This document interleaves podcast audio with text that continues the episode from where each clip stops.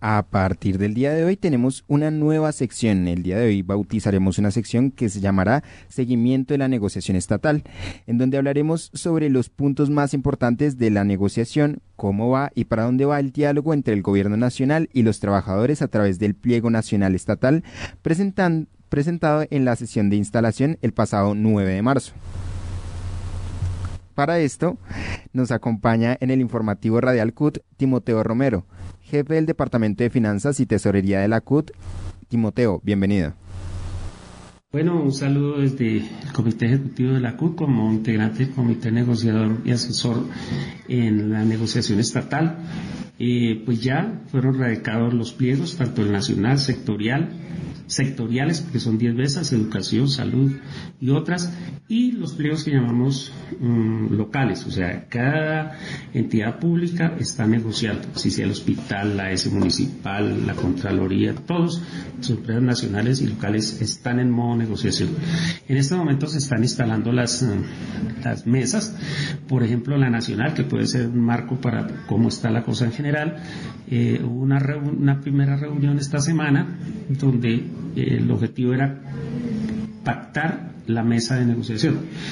Eh, nosotros ya habíamos establecido un criterio que era dejar el mismo de hace dos años. Esa era la propuesta que llevamos. En general fue acogido, pero llegaron seis nuevas federaciones y tres nuevas centrales. Entonces, creímos que esto puede ser enredar la cosa aún más, pero no, se logró sortear y se les dio a cada uh, federación y central un, un delegado y mediante esa fórmula hubo consenso. Entonces, logrando esto,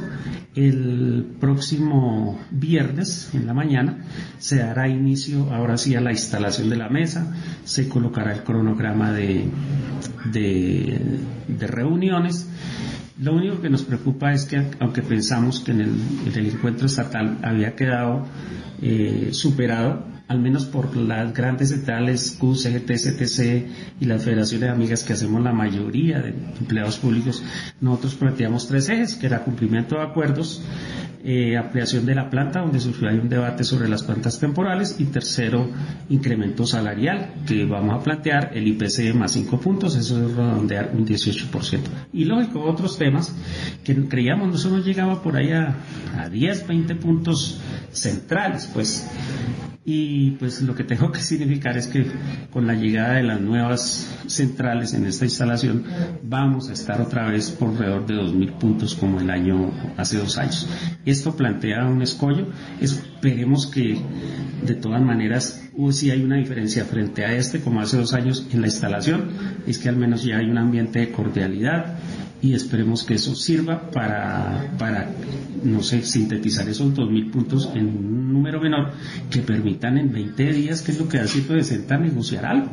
Y me has dicho, negociar lo principal. Ese es, el gran reto que tenemos. De esos 2.000,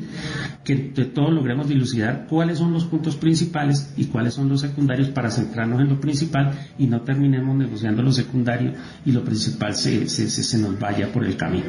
Eso es lo que estamos ahí, en esa negociación y paralelamente asistiendo a las mesas de la reforma laboral, pensional, la salud y estatuto del trabajo, donde podemos decir que en esta semana hubo un escollo,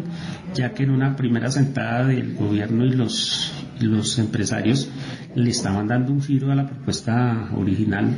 bastante grande de, reforma laboral, pero nos informan hoy en el Ejecutivo que eh, afortunadamente la ministra del Trabajo dijo me sostengo en la propuesta inicial que, que se discutió con las centrales y esa es la que se va a presentar al Congreso. Quiere decir que la cosa se va a poner movida, ya hablando de las reformas, es en el Congreso. Y todo lo que indica, lo que ya ustedes han registrado en los medios, es que va a haber una bancada de los aliados del gobierno que, que están haciendo como una cauda allí aparte en ponerle palos a las, a las reformas. Esperemos que eso lo podamos solucionar con movilización eh, de parte nuestra, como la actividad que hoy estamos cerrando del 16, que pues saludamos la participación de, de los trabajadores y esperamos que este sea un mensaje tanto para los empresarios y los mismos funcionarios del gobierno que están en la mesa, que nosotros estaremos atentos como ya hay más o menos un consenso en la central, que es que vamos a apoyar todo lo que de la administración venga favorable a los trabajadores, pero lo que no haremos a uso de nuestra independencia, de nuestra autonomía, saldremos a la calle a pelear punto a punto eh, lo, lo que se nos quiera darle algún giro en contra de los intereses de los trabajadores.